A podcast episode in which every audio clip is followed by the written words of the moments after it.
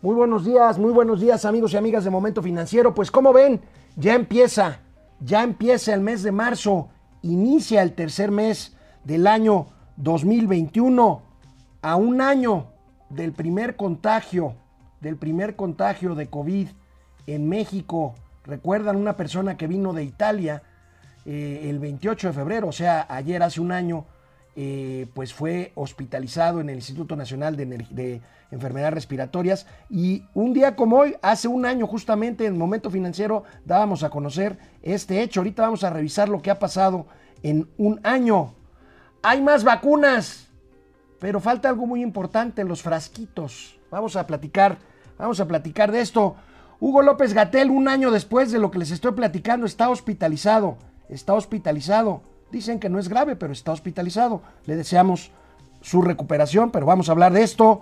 Hoy a las 3 de la tarde hablarán Joe Biden, presidente de los Estados Unidos, y Andrés Manuel López Obrador, presidente, presidente de México. Y una nota de último momento, se las pongo aquí, un cable de Associated Press de la agencia AP, pues señala que Sarkozy, Nicolás Sarkozy, el ex mandatario de Francia, fue encontrado culpable por corrupción y sentenciado a cárcel. Vaya, vaya noticia. Bueno, también en Barcelona apresaron al expresidente del equipo de fútbol Barcelona por un escándalo que van a ver qué tipo de cosas van a salir de ahí. Terrible escándalo en el popular equipo de fútbol de Barcelona. Bueno, empezamos, empezamos Momento Financiero hoy que es lunes 1 de marzo de 2021. Esto es Momento Financiero. El espacio en el que todos podemos hablar. Balanza comercial. Inflación. Evaluación. Tasas de interés. Momento Financiero. El análisis económico más claro. Objetivo y divertido de Internet. Sin tanto choro.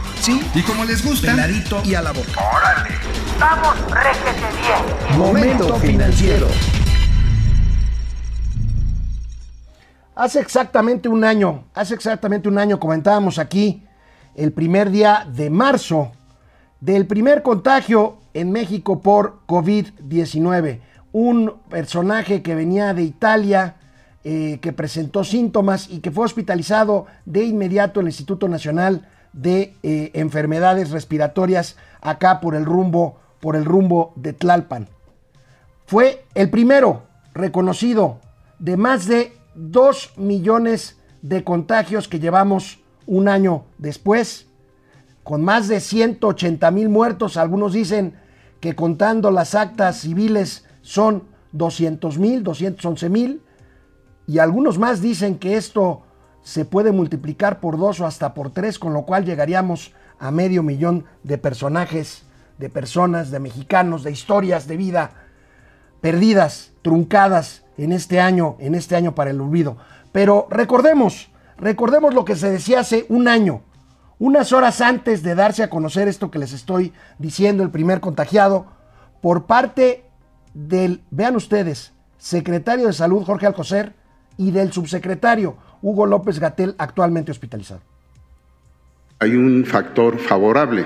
Nosotros estamos saliendo del periodo de invierno, no con eso tener confianza en extremo, y esto mitiga la posibilidad de un virus que es no de mucha eh, fuerza letal o de producir enfermedades. Eh, no, eh, se requiere contabilizar y hacer una situación de cuántas camas se necesitan en esta situación por habitante, por mexicano, por estado. No, lo que tenemos es claramente suficiente. Y le pedimos a la población estar atentos y atentas a la información técnica, no caer en pánico, no caer en distorsiones. Ahora, ¿cuál es la situación?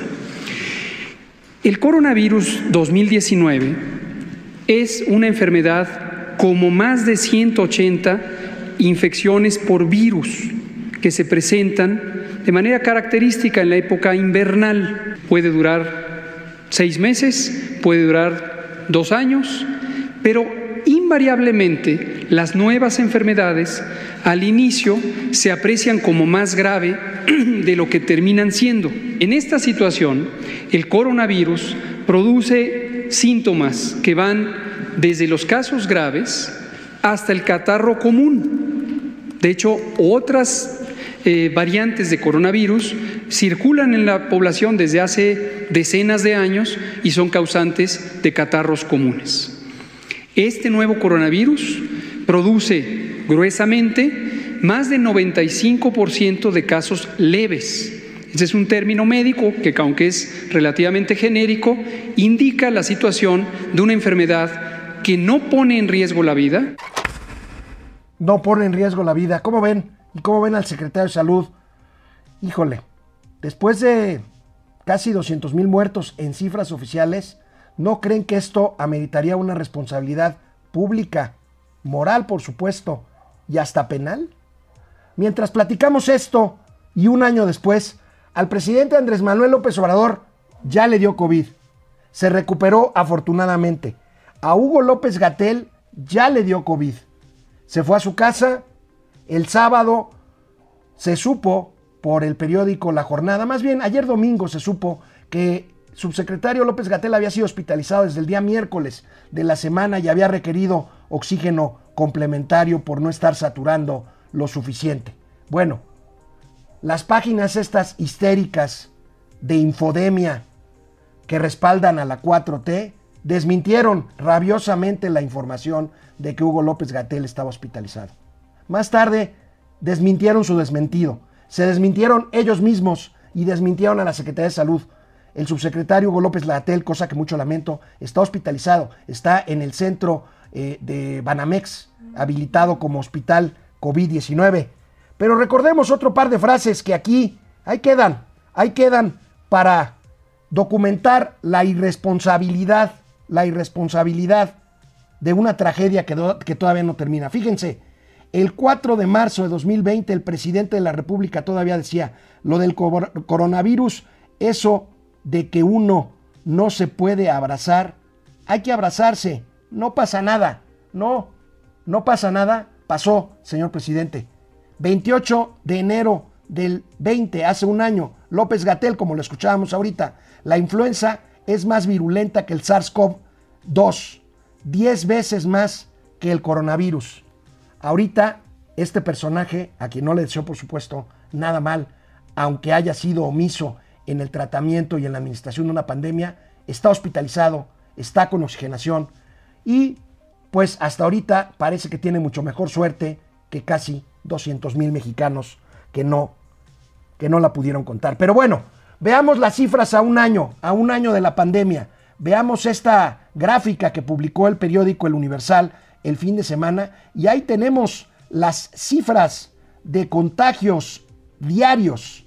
Fíjense cómo el tope, el tope entre marzo y abril, en donde andábamos por ahí un poquito abajo de mil personas contagiadas al día, pero el pico terrible de este enero de 2021, donde llegamos a tener casi 2.000 contagiados diarios por COVID-19. Ahí tenemos el año, el año de la, de la pandemia.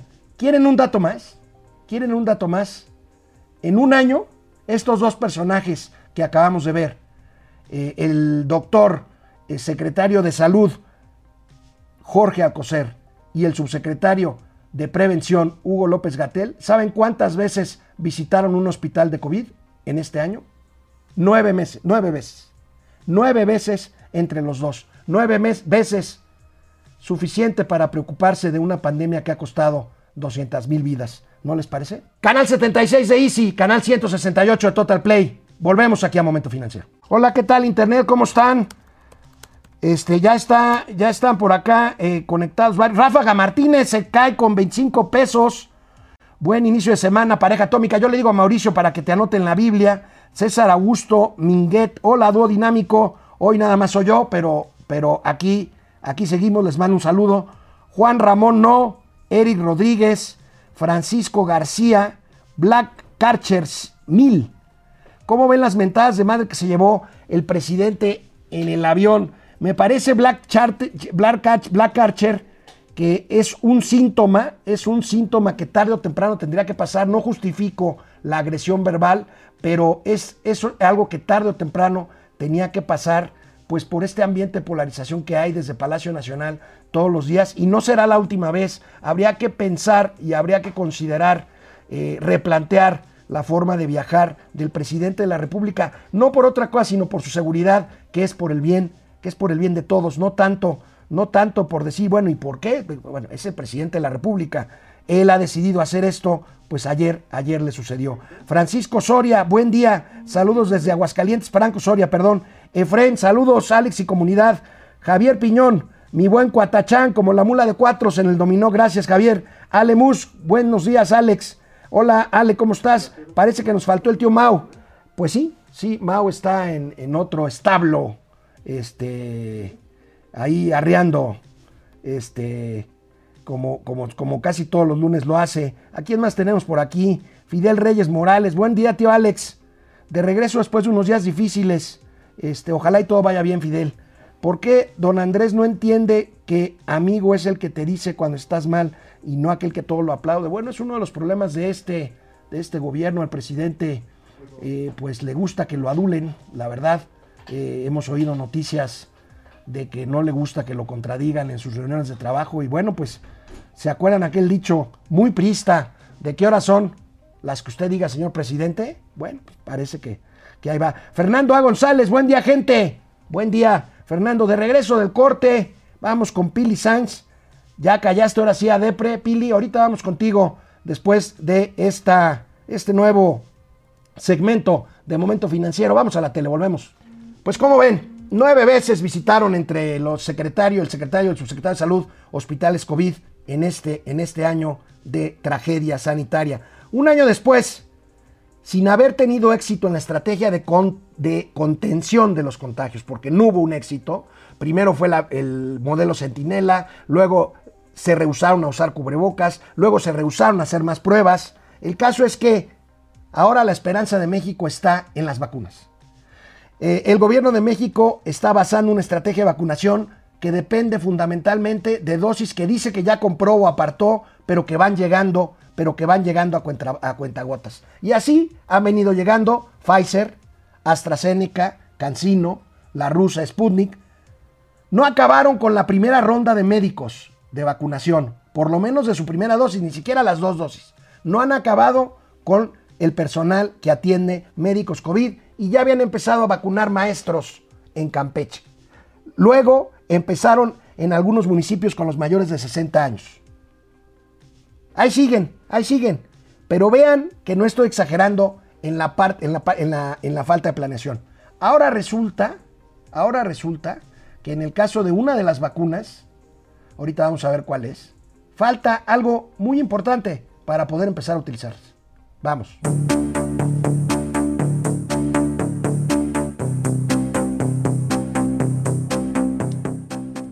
Faltan los frasquitos. Faltan los frasquitos. Ustedes díganme si esto es una estrategia bien planeada. Bueno, desde ahorita les recuerdo, después de los frasquitos van a necesitar jeringas, y algunas, y algunas gasas. Pero veamos otra imagen de los números de la pandemia un año. Ahí la tenemos. Tercer lugar es el sitio que ocupa México en el número mundial de fallecidos con 185.257. Y tenemos el otro dato, si me lo ponen ahí otra vez, por favor.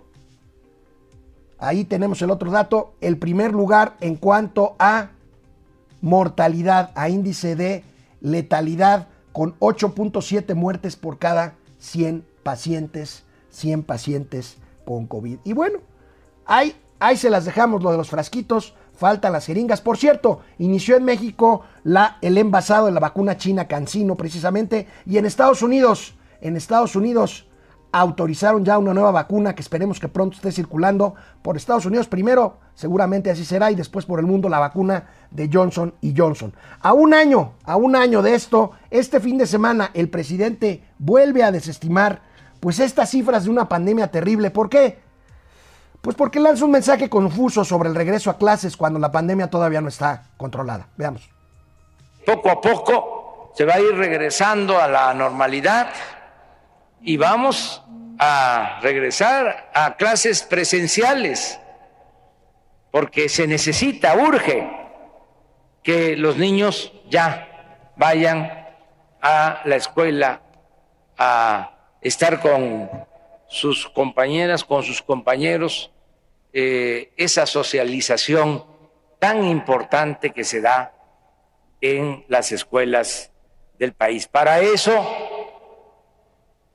estamos vacunando. Pues sí, para eso estamos vacunando, nada más que la vacuna no va a resolver como por arte de magia el tema de los contagios. Mensajes confusos, ya ven, empezaron a vacunar hace algunas semanas a maestros de Campeche porque había regresado el estado a semáforo verde y resulta que lo volvieron a semáforo amarillo, entonces ya no regresan a clases, pero ya habían empezado a vacunar maestros. En fin, desastroso el manejo pandémico y de comunicación, como pueden ver. Lo de la Secretaría de Salud es brutal porque desmintieron que Gatel estaba hospitalizado y luego desmintieron el desmentido. Es un desastre. Hablando, hablando de escuelas, hablando de escuelas, la verdad es que están quebrando muchos planteles privados de educación en todos los niveles. Han perdido, fíjense ustedes esta cifra, 18 18% de su matrícula. Veamos esta tabla de eh, las escuelas particulares en México. Como les decía, han perdido 18% de su matrícula en el último año. Si lo vemos por nivel escolar, en preescolar se ha perdido 20.5% de los alumnos en escuelas privadas. En primaria, 17.7%. En secundaria, el índice llega a 15.9% de deserciones o cambio de escuelas privadas a escuelas públicas. Preparatoria, 13.2%. Esta es una encuesta que realizaron la Confederación Nacional de Escuelas Privadas, la Universidad Iberoamericana y el Instituto Tecnológico de, Escudos, de Estudios perdón, Superiores de Occidente, el ITESO, que está, que está en, en Guadalajara. Bueno, pues esto es, esto es el tema de la pandemia. Me gustaría conocer sus comentarios. Ahorita seguramente llegarán muchos. Este es un balance a grosso modo del tema. Fíjense nada más la vacunación. La vacunación, vuelvo a lo mismo, es, un, es una muy buena noticia. Ya van pues un poco más de un millón, un millón, casi un millón y medio de dosis aplicadas. Somos un país de 130 millones de habitantes. La pandemia no se va a acabar inmediatamente cuando empecemos a vacunar más personas. hay que seguir con la sana distancia, hay que seguir con el cubrebocas, hay que seguir con tratar de no salir de casa o salir para lo estrictamente indispensable un año, un año de pandemia. Bueno, regresamos, regresamos a las noticias, a las noticias estrictamente económicas. El viernes, el viernes les dimos cifras de Pemex en el momento mismo en que se hacían públicas. Aquí lo comentamos Mauricio Flores y un servidor. Revisemos cómo quedaron finalmente las cifras, las cifras de Pemex. Aquí tenemos este cuadro. Fíjense nada más, las pérdidas del año, a pesar de que Pemex pues dijo que en el último trimestre habían tenido utilidades. Las pérdidas ascienden a 480.996 millones de pesos. O sea, casi 500 mil millones de pesos de pérdida. Nada más aquí para poner un, un referente de qué estamos hablando. Nada más para un referente de qué estamos hablando. ¿Se acuerdan el monto que anunció la Auditoría Superior de la Federación, que ahorita vamos a hablar de eso, de 300 mil millones de pesos de pérdidas por haber cerrado el aeropuerto. Ahí tenemos la cifra de Pemex. Este año nada más perdió casi 500 mil millones de pesos. Vaya, vaya cifras. Regresamos al cuadro, regresamos al cuadro para ver ahí otras, otras, eh, otros datos. Precisamente ahí tienen los ingresos. El tema que alegan mucho es que los ingresos siguen siendo muy importantes. O sea, el EBITDA, eh, eh, que es el índice antes de pagar impuestos, eh, que todavía puede ser eh, rescatable. La verdad es que con unos ingresos así, con los pasivos totales que rebasan los 100 mil millones de, pesos, eh, los pasivos totales de Pemex, hay un cálculo que hizo Macario Esquetino este fin de semana. Para poder rescatarse Pemex, tendríamos que tener 100 años, 100 años de ingresos fijos netos, sin pérdidas, y apenas estaríamos saliendo del agujero. Bueno, la CFE no está muy diferente. Ahorita que regresemos del corte, vamos a ver las cifras anuales de la Comisión Federal de Electricidad, justo, justo cuando se está aprobando la ley eléctrica que la va a poner peor. Volvemos. Hola Internet, aquí estamos de regreso. Nos quedamos con Pili, ¿verdad? Mi queridísima Pili Sainz. A ver, déjame encontrarte. ¿Dónde estás, Pili? ¿Por qué te me escondes? A ver, ya apareció por ahí Depredador, pero ya muy atrás. Y primero va Pili. A ver, Vamos a ver. No te encuentro, Pili. Pili Sáenz, aquí estás. Otro mes ha terminado y comenzamos el tercer mes de mayo en el que históricamente comenzará a llegar el presupuesto del gobierno. Otro punto, otro punto, salió una fake news donde se decía que estaba hospitalizado, le deseo pronta recuperación a Gatel. Ya lo comentamos, Pili, espero que me hayas escuchado.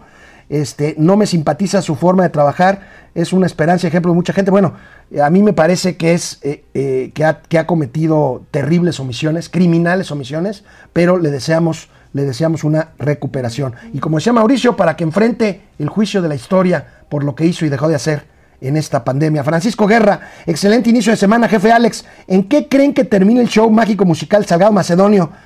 De eso escribí esta semana, Paco. Ahorita vamos a platicar de eso. Desgraciadamente yo creo, yo en lo personal, creo, veo señales de que Félix Salgado va a ser candidato y va a ser gobernador de Guerrero. Lamento mucho decirlo, pero así lo creo. Alejandro Méndez, hola, buen día desde Querétaro. ¿Qué tal les fue en su vuelo? ¿Te refieres al vuelo del presidente? Yo no volé este fin de semana, Tocayo, pero bueno, me imagino que te refieres a las protestas inventadas que recibió el presidente en el vuelo de regreso ayer de Guadalajara. Carlos Ramírez, buenos días, Alex, pendientes con las maromas del día. Así es, mi querido Carlos Jesús Saga, espero que las maromas no sean mías, ahora en ausencia del señor Mauricio Flores Arellano, de quien no se ha pagado la fianza hasta este momento, me informan. Raimundo Velázquez Hidalgo, buen día, señor Alex Rodríguez, presente desde Zacatlán de las Manzanas. Creo que sería un día seis semana de noticias complicadas, por ello es bueno escucharlos. Gracias para decirles, gracias eh, Raimundo, es la reunión de Biden con AMLO, es la comparecencia del Auditor Superior de la Federación en eh, la Cámara de Diputados. Y es lo que pasa en Guerrero, en donde me temo que será confirmado Félix Salgado Macedonio como candidato al gobierno de los estados. Ferrangel, Miguel Rocha, bueno, pues muchos conectados, muchísimas gracias, aquí estamos, aquí estamos, este, regresamos eh, después del siguiente segmento en Teleabierto. Regresamos aquí a Momento Financiero, bueno, vimos las pérdidas, casi 500 mil millones de pesos, ahí nomás, de Pemex, la CFE no está muy distinta la situación en la CFE. Veamos esta nota de reforma de este fin de semana. Pierde la Comisión Federal de Electricidad, fíjese nada más, 78 mil millones de pesos. Ustedes dirán, oigan, no es tanto, no es tanto si Pemex perdió 490 y tantos mil millones. Pero vamos a ver, vamos a ver este, este resumen de los últimos años de la Comisión Federal de Electricidad. Fíjense, vamos de abajo para arriba. En 2006 ganó 416 mil, 2016, perdón, 416 mil 749 millones de pesos. 2016, ya con reforma energética. 2017, 77 mil millones positivos, o sea, ganancias. 2018, 110 mil millones de pesos. En 2019 ya perdió 40 mil millones de pesos y en 2020 casi el doble de eso. Ustedes me dirán, ustedes me dirán, ¿Por qué sucedió esto? Bueno, acuérdense que la reforma eléctrica, la reforma energética inicial, pues dio posibilidad a que Pemex pudiera comprar energía a particulares mucho más barata y poder hacer negocio revendiéndola a precios de mercado, pero adquiriéndola mucho más barato. Eso es lo que quieren echar para atrás con la reforma energética que se va a aprobar esta semana, porque a pesar de estos resultados, a pesar de estos resultados que acabamos de ver, esta semana en el Senado, bueno, Hoy se presenta, el dictamen circuló, imagínense, el dictamen circuló, lo vi yo anoche, anoche domingo. Circularon el dictamen sin una coma de corrección. Pero según esto se va a discutir en esta semana, según esto mañana martes y el miércoles va a haber parlamento abierto, que esto es que vayan expertos, pues los que saben, Gonzalo Monroy, en fin, todos ellos, este, pues yo no sé, ojalá y no vayan porque la verdad es que esto ya está decidido, es una simulación porque el jueves, el jueves se votará, se votará y se aprobará en el Senado la ley, la ley eléctrica. Veamos, veamos este material de lo que dijo el fin de semana el presidente Andrés Manuel López Obrador, que ratifica lo que les estoy diciendo. Ahora, por ejemplo, está por uh, discutirse y en su caso aprobarse en el Senado la reforma a la ley eléctrica, una reforma que ya se aprobó en la Cámara de Diputados. Falta la aprobación en el Senado, que estoy seguro se va a eh, llevar a, a la práctica, se va a ejecutar, se va a aprobar, porque es para fortalecer a la Comisión Federal de Electricidad. No se le puede dar el mismo trato a Iberdrola que a la Comisión Federal de Electricidad.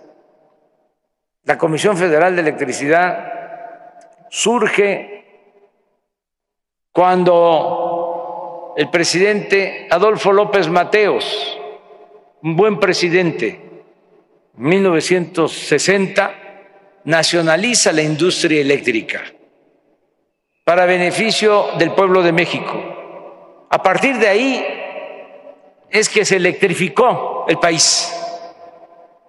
Cuando la industria eléctrica estaba en manos de particulares, los pueblos no tenían energía eléctrica porque no era negocio, no era rentable. Pues no, no era negocio, no era rentable porque era otro país, era un país cerrado, era un país sin inversión privada, era un país sin apertura comercial, era un país distinto al que después empezamos a construir a partir de 1979 con toda la apertura comercial y después con el Tratado de Libre Comercio.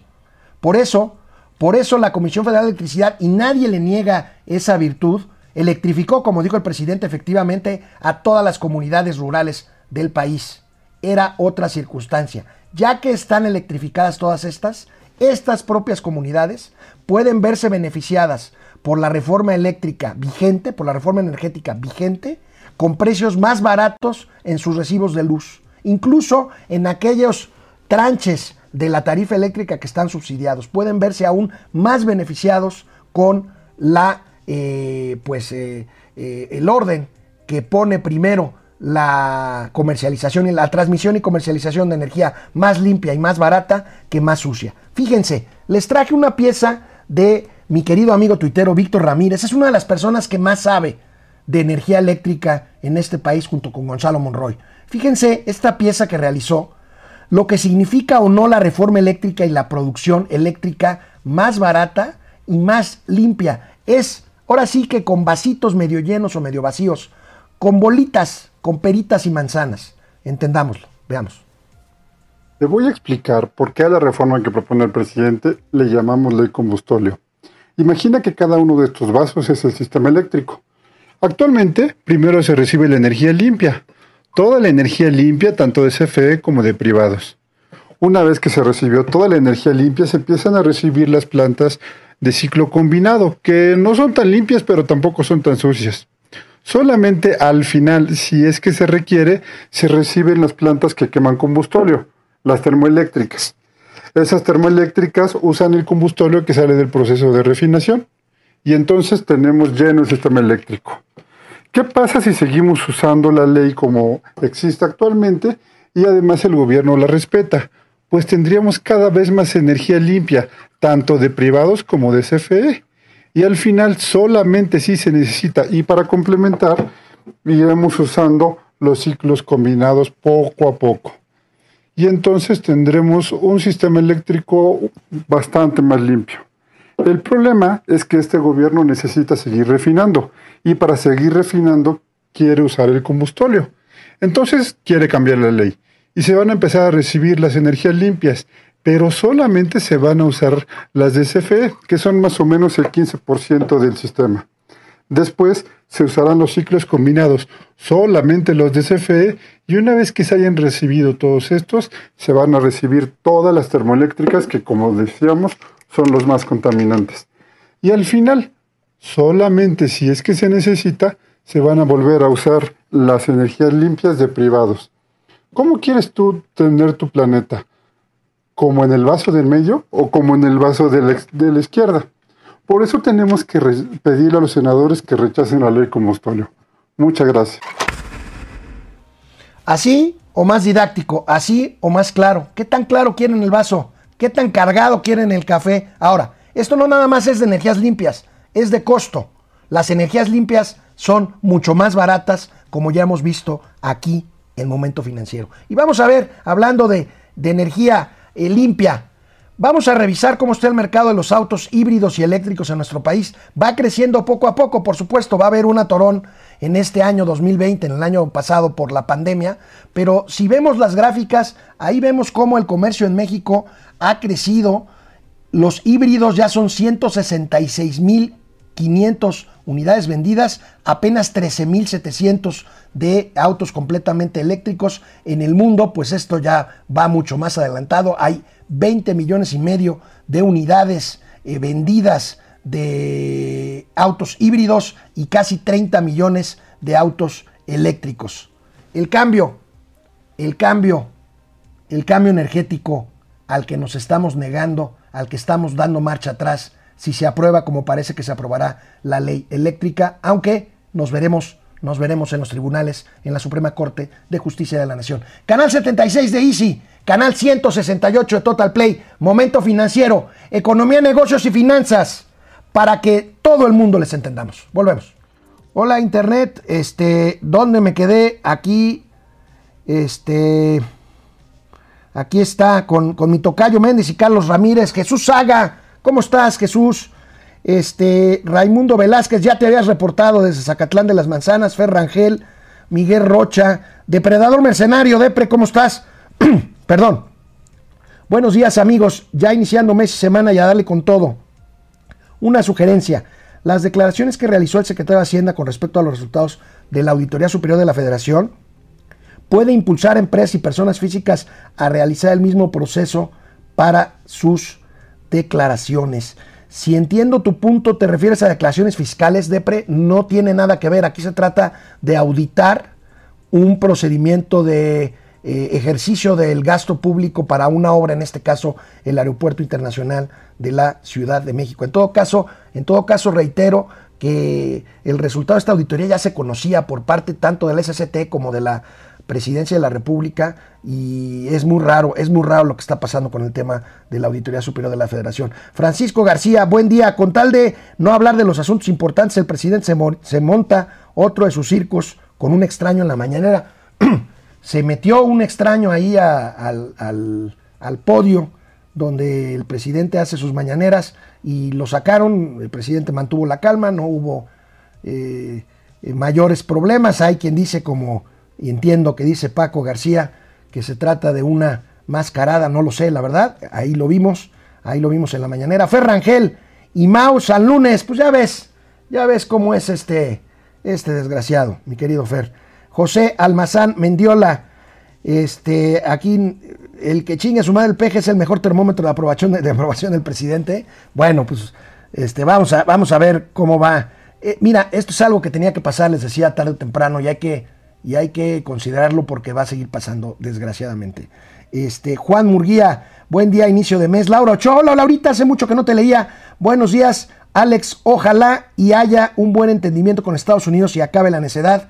Entonces, si hay que usar el cubrebocas, por supuesto que hay que usar el cubrebocas, Laurita, y ahorita vamos a hablar de la reunión de Joe Biden con el presidente Andrés Manuel López Obrador. René Franco, jefe Alex, excelente semana. Gracias, excelente columna del día de hoy. Gracias, René. Ahorita la comentamos. Ahorita comentamos. Gracias por lo que me escribiste. Siempre tengo ángeles, ángeles guardianes este, a mi lado y tú eres uno de ellos. Gracias, René. Este, regresamos eh, a internet eh, después del siguiente segmento en la tele. A las 3 de la tarde del día de hoy habrá un encuentro virtual entre Andrés Manuel López Obrador, presidente de México, y Joe Biden, Joseph Biden, presidente de los Estados Unidos de América. Eh, aunque México dice y fija sus temas prioritarios, que son dos, fundamentalmente la migración y pedir ayuda para que Estados Unidos nos facilite más vacunas, los americanos piensan otra cosa. Los americanos van a tratar van a tratar, como ya lo hicieron el fin de semana el secretario de Estado y Marcelo Ebrard, el tema eléctrico. Acuérdense de mí, el tema eléctrico es fundamental. México está mandando señales que no vienen nada bien a la inversión millonaria que hay de empresas extranjeras y en este caso norteamericanas en la parte de generación de energía eléctrica en México. Y si no, y si no me creen lo que les estoy diciendo, que pensamos diferente, pero bueno, la realidad se impone y ojalá se imponga, eh, no porque nos pongan el pie en el cuello de ninguna manera, pero creo que en una relación, y vaya que si lo entendimos con Trump es dando y dando. Yo creo que Andrés Manuel le dio más a Trump de lo que nos dio Trump a nosotros. Bueno, nos dio trompadas, pero en cuanto a ceder políticamente, creo que son dos escenarios completamente distintos. Y si no, veamos esta joya. Los perfiles de las dos secretarias de energía de los dos países. Fíjense, en el caso de la secretaria mexicana Rocío Nale, su perfil, pues su patrón, el presidente de la República. La secretaria Granholm, pues energía eólica, eh, aero, aerogeneradores, lo que dice el presidente que son ventiladores que afean el paisaje. Ahí están, ahí están las prioridades de los dos gobiernos. Esta es una joya que nos mandaron de internet con los dos perfiles de Twitter de las dos secretarias, mujeres ambas, de energía de cada uno, de cada uno de estos países. Pero bueno, por lo menos el viernes, el viernes que fue esta reunión del secretario de Estado norteamericano, es el secretario de Relaciones Exteriores, Anthony Blinken, con Marcelo Ebrard y también con Tatiana Cloutier, por lo menos hubo algunas coincidencias. Veamos, veamos de qué se trataron estas, ojalá y así las haya en la reunión de hoy con los presidentes. Confían México y Estados Unidos en Temec como motor de recuperación. Bueno, ambos países impulsaron el Temec, ahí tenemos la imagen de Tatiana Cloutier. Tatiana Cloutier, aquí hemos sido duros con ella, hemos sido críticos con ella, pero hay que reconocerle que en el tema del TEMEC ha tenido una posición franca desde un principio, ha dicho de que México cumplirá con todos los compromisos contractuales que tienen que ver con el TEMEC, pero insisto, una parte fundamental será la eléctrica, que no abonan bien eh, los periodos eh, comunes estos días en que eh, México está dando marcha atrás con una reforma eléctrica regresiva precisamente, perdón por la redundancia, y los Estados Unidos quieren ver para adelante con energías limpias. Pues este mañana estaremos comentando aquí con Mauricio Flores lo que platiquen Joe Biden y el señor López Obrador. No va a haber pleito, no va a haber encontronazo. Joe Biden tiene un estilo completamente diferente a Donald Trump, es un político profesional, es un político mesurado, es un político amable.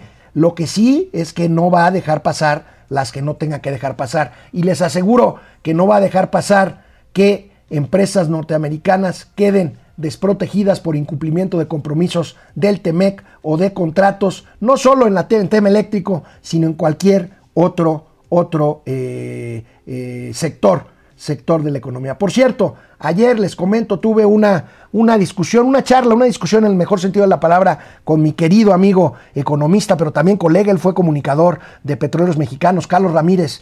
Eh, Carlos Ramírez prevé, prevé un crecimiento según sus cálculos basados en evidencias y en documentaciones serias que Estados Unidos podría llegar a crecer hasta 8% en este año 2021. Esto tendría un efecto de jalarnos a nosotros como economía mexicana. Yo le decía que veía muy difícil, como lo dije aquí frente a ustedes y como lo sostengo, que México crezca más del 3%. Él me dice que probablemente con una combinación de factores eh, pues virtuosos, eh, podríamos crecer incluso más que el 3% eh, por este jalón de la economía norteamericana. Ojalá y así sea, así lo deseo. Lo que sí es que no será por políticas de promoción, de eh, inversión ni promoción industrial, sino por el jaleo que nos dé, permítanme la expresión, el jale que nos dé la economía norteamericana, que va bien y que, pues, ¿saben cuántas vacunas llevan? 75 millones de vacunas aplicadas en Estados Unidos. A este ritmo, pues acabarán este mismo año con la inoculación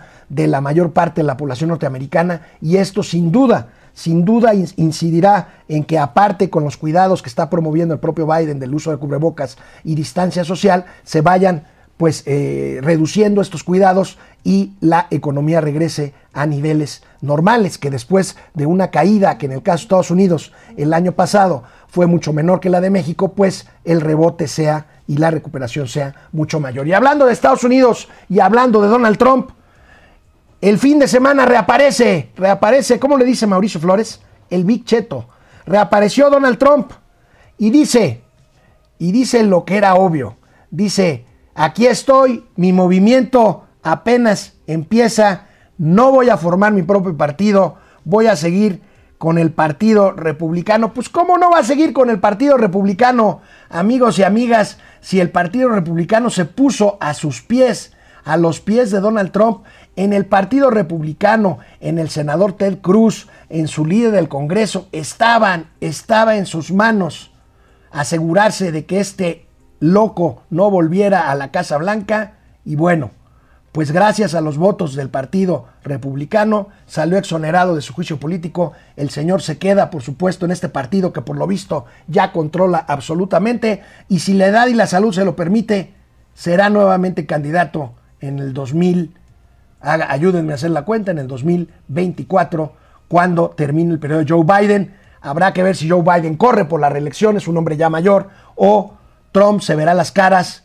con nada más y nada menos que Kamala Harris, quien muchos esperamos que pronto se convierta en la primera presidenta del sexo femenino en la historia, en la historia de los, de los estados de los Estados Unidos de América. Bueno, pues vamos a ver, vamos a ver cómo termina esto de la reunión Biden AMLO. Eh, muchos comentarios sobre la reunión con el canciller Ebrard. El canciller es un político que teje fino. Esperemos que haya eh, pues pavimentado, pavimentado el camino para la reunión, para la reunión de hoy. Yo sigo con el punto que ya les comenté aquí anteriormente en Momento Financiero. No es tarde, nunca es tarde. Para mí es una buena noticia que se reúna Biden y AMLO, que Biden le dé, le dé la importancia que tiene, porque la tiene a su vecino país del sur.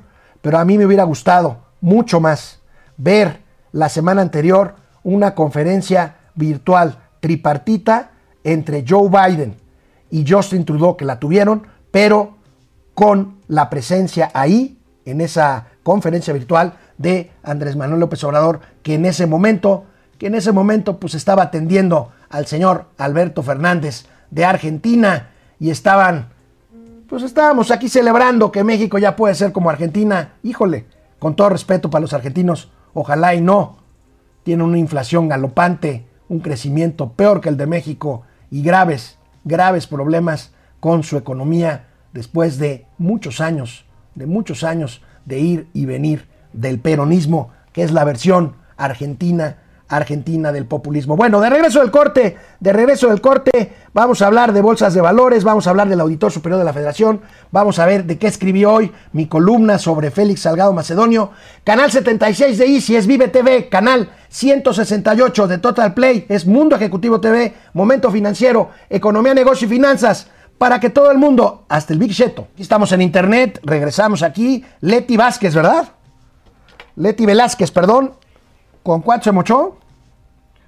50 barucos para. A ver, Mauricio ahí, este. Ha de estar ahorita este, recogiendo sus cosas ahí en el reclusorio, pero ha de traer su teléfono ya y entonces nos está viendo para, para que pueda apuntar en su, en su lista. Eh, vamos a ver quién más en este último corte que tenemos aquí con todos ustedes. Hoy sí he tenido aquí problemitas con, con, mi, con mi máquina, pero aquí estamos. Ramiro León, Ramiro León, Fidel Reyes, José Almazán Mendiola, mientras no le avienten una cubeta de harina, todo está bien, vaya. Y le, aventaron una cubeta de harina a una diputada, Ney Salvatori, que muy criticada y pues, pues, la verdad sí no se ve nada realista el harinazo que le dieron, ¿verdad?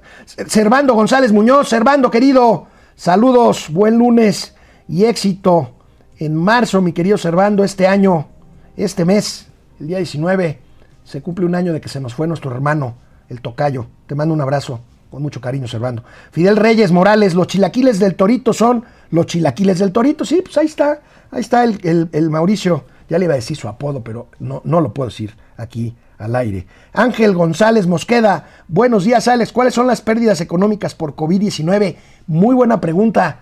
Van a ser terribles. Yo creo que va a llegar el momento que las van a consolidar. Todavía, todavía no se puede hablar ya hemos hablado por sectores, ya hemos hablado en términos de crecimiento económico. En términos de crecimiento económico costó 8 puntos y medio del PIB.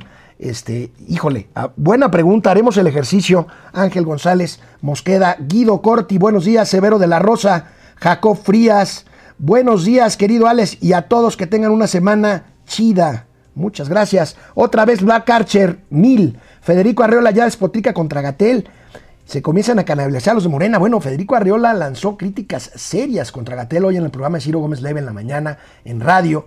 Dijo que era eh, un demagogo vil, algo así dijo.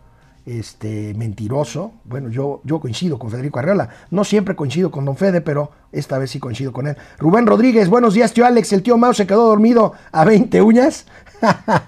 Efren, el doctor Muerte se oculta un año de su infame gestión de la pandemia. Ale Musk, Héctor Carvajal, buenos días, comunidad Rutzi. Saludos, la enfermedad de Gatel igual de querible que la de Obrador. Híjole, yo creo que está enfermo y sí está hospitalizado, Rutzi. Porque, mira, la reportera que, que, hizo este, esta nota de, la, de reforma es Ángeles Cruz, reportera veterana de muchos años cubriendo el sector salud. No hay duda de que la nota fue, y así lo ratificaron, cierta. Gracias, volvemos. En México, como ustedes saben, y si no, pues se los digo, operan dos bolsas de valores. Una, la tradicional, la que todos conocemos, o la mayoría conocemos, la Bolsa Mexicana de Valores, y una nueva que tiene un par de años funcionando, la Bolsa Institucional de Valores Viva. Tenemos los dos, las dos bolsas de valores. Bueno, ha habido, pues en estos primeros 20, 24 meses, pues eh, señalamientos de piso parejo o no piso parejo. Ahí tenemos las dos bolsas.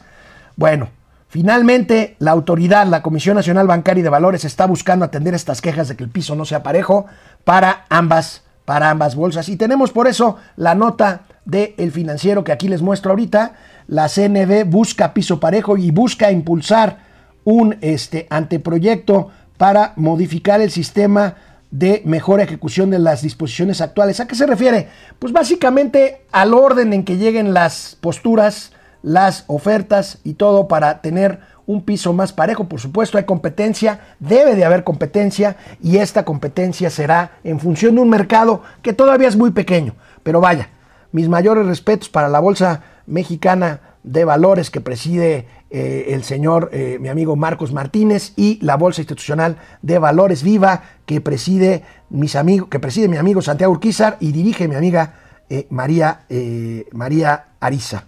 Eh, bueno, pues vamos con la siguiente eh, nota. El día de hoy comparecerá ante la Cámara de Diputados el auditor superior de la Federación, David Vázquez, David, perdón, David Colmenares Páramo, en la Cámara de Diputados para explicar su informe, su informe de la cuenta pública de 2019. El, el todavía auditor, hay mucha gente que piensa que se va a ir en estos días, asegura que hubo un error en el tema metodológico del aeropuerto. Pero les insisto, no es el único tema, son 1.300 auditorías en total. Hay graves fallas en el ejercicio del gasto del primer año de gobierno de Andrés Manuel López Obrador. Yo sigo con lo mismo. En el caso del Aeropuerto Internacional de la Ciudad de México, ahorita nos están diciendo, es que nada más fueron 100 mil millones los que perdimos por cancelar Texcoco. 100 mil millones de pesos. Amigos y amigas, échenle cuentas con lo que perdió CFE 78 mil millones de pesos, Pemex perdió cinco veces más, pero eso no es pretexto para decir, ay, nada más perdimos 100 mil millones por cerrar el aeropuerto de Texcoco. El Instituto Mexicano de la Competitividad cree que la cifra que dio el auditor y que después se desdijo es más cercana a la realidad, 270 mil millones de pesos. El reporte de la Auditoría Superior que puso de cabeza al país y a la auditoría habla de una pérdida de patrimonio nacional por 331 mil millones de pesos. Y permítanme, permítanme tomarme, tomarme una licencia, hablar, hablar de una cosa que no es economía, pero ¿de qué escribí hoy? Hoy escribí de Félix Salgado Macedonio. A lo mejor no tiene que ver con economía, pero tiene que ver con una lucha, con una lucha que aquí hemos retomado y que aquí hemos tratado de honrar y apoyar, la lucha feminista, la lucha feminista. Hoy mi columna habla de un violador que podría ser gobernador. Eh, Andrés Manuel López Obrador no ha sido empático con el movimiento feminista. No ha sido de ninguna forma empático, no lo ha reconocido, no se ha pronunciado, no se ha pronunciado. Y por eso, pues mira, se autodefine el presidente como testarudo, tosudo, necio. Eso dice de él mismo. Tiene razón, tiene razón porque lo suyo no es enmendar el camino. Sin embargo, creo yo que la perseverancia, sin duda que puede ser una virtud, en política, cuando se convierte en necedad, puede ser un problema. Le pasó con Texcoco, ya lo estamos viendo. Le pasó con defender la gestión de Hugo López Gatel frente a la pandemia. Le pasó al no querer visitar a los demócratas cuando fue a Washington y finalmente Trump perdió la elección por la Casa Blanca. Le pasó cuando saludó a la mamá del Chapo Guzmán. Le está pasando con las mujeres. El costo de descalificar las movilizaciones de hace un año, el icónico ya 8 de marzo, no ha hecho que López Obrador rectifique en lo más mínimo su posición pública sobre las agresiones de que son objeto las mujeres mexicanas. Más aún, su tácido y aún burdo apoyo a la candidatura de Félix Salgado Macedonio ha desbocado nuevamente las muestras de repudio al ni los veo, ni las veo, ni las oigo. Ya Chole, ¿se acuerdan que dijo y lo criticamos aquí? Bueno, el fin de semana, el viernes para ser exactos, en la noche, yo festejé que habían bajado de la candidatura a Félix Salgado Macedonio. No fue así, no fue así. Es, un, es una mascarada. El señor Félix Salgado Macedonio sigue compitiendo. Según esto, van a reponer el proceso. Yo digo que es una tomadura de pelo. Retirar provisionalmente esta candidatura es una mascarada que deja en ridículo a quienes pensaron que con su activismo haría cambiar una decisión que ya está tomada en Palacio Nacional. No se romperá el patio patriarcal, por lo menos en Palacio Nacional, y es muy probable que Salgado Macedonio proteste como candidato, haga campaña y, si aguanta la presión que sin duda vendrá, será gobernador de Guerrero. Es una pena por Guerrero, por México y por la muy justa y legítima lucha de igualdad, de igualdad de género. Y el presidente sigue con lo mismo. Veamos lo que dijo esta mañana. A ver, tenemos por ahí el video. Esta mañana otra vez el presidente se refirió al movimiento feminista. ¿Sí lo tenemos? Ahí viene. Proponérselo. Eh, se ayuda al régimen de corrupción y de privilegios, al conservadurismo. Sí, porque este, me brinco la siguiente. ¿De cuándo acá son feministas? Este, quienes em, tienen un pensamiento retrógrada, reaccionario, conservador. Nada, es la oportunidad para atacarnos en todo. Y como me lo van a preguntar, seguramente, ya que estamos en esto, y aquí se ventila todo, ojalá. Y la Cámara de Diputados, si no tiene impedimento, si no está limitada, de a conocer el expediente del gobernador de Tamaulipas. Que se transparente, hablando de del derecho a la información y de la transparencia. Eso va a ayudar mucho, porque así se aclara, le conviene a él, le conviene a todos. Bueno, ya sí va otro tema el presidente, pero a mí me parece lamentable este, pues, ¿cómo decirlo? Este ignorar, ignorar una lucha de un movimiento que no, no, señor presidente, no es neoliberal ni conservador, es un movimiento de sobrevivencia, es un movimiento que grita, que lanza, que clama ayuda, porque en este país se violentan cientos de mujeres todos los días. El señor Félix Salgado Macedonio es un presunto violador, está más que documentado. Presunto para ser jurídicamente correcto, porque en mi columna le digo violador, violador de frente. Antes de irnos, antes de irnos, Prosa, esta empresa mexicana que sirve de switch para que usted pueda hacer transacciones con su tarjeta en terminal punto de venta, en los cajeros automáticos. Ya hemos hablado de Prosa, una empresa mexicana cuyos socios son bancos mexicanos, cambia de director. Se va, se va Alejandro Morales y el nuevo titular de Prosa será Salvador Espinosa. Viene de Inverlat y yo auguro un, una recuperación a el alicaído Prosa que seguramente volverá por sus fueros. Bueno, llegamos así al fin al fin de esta emisión de Momento Financiero. Mañana ya martes estará por aquí el amigo ñero Mauricio Flores Arellano. Aquí nos vemos. Cuídense, usen cubrebocas, por favor.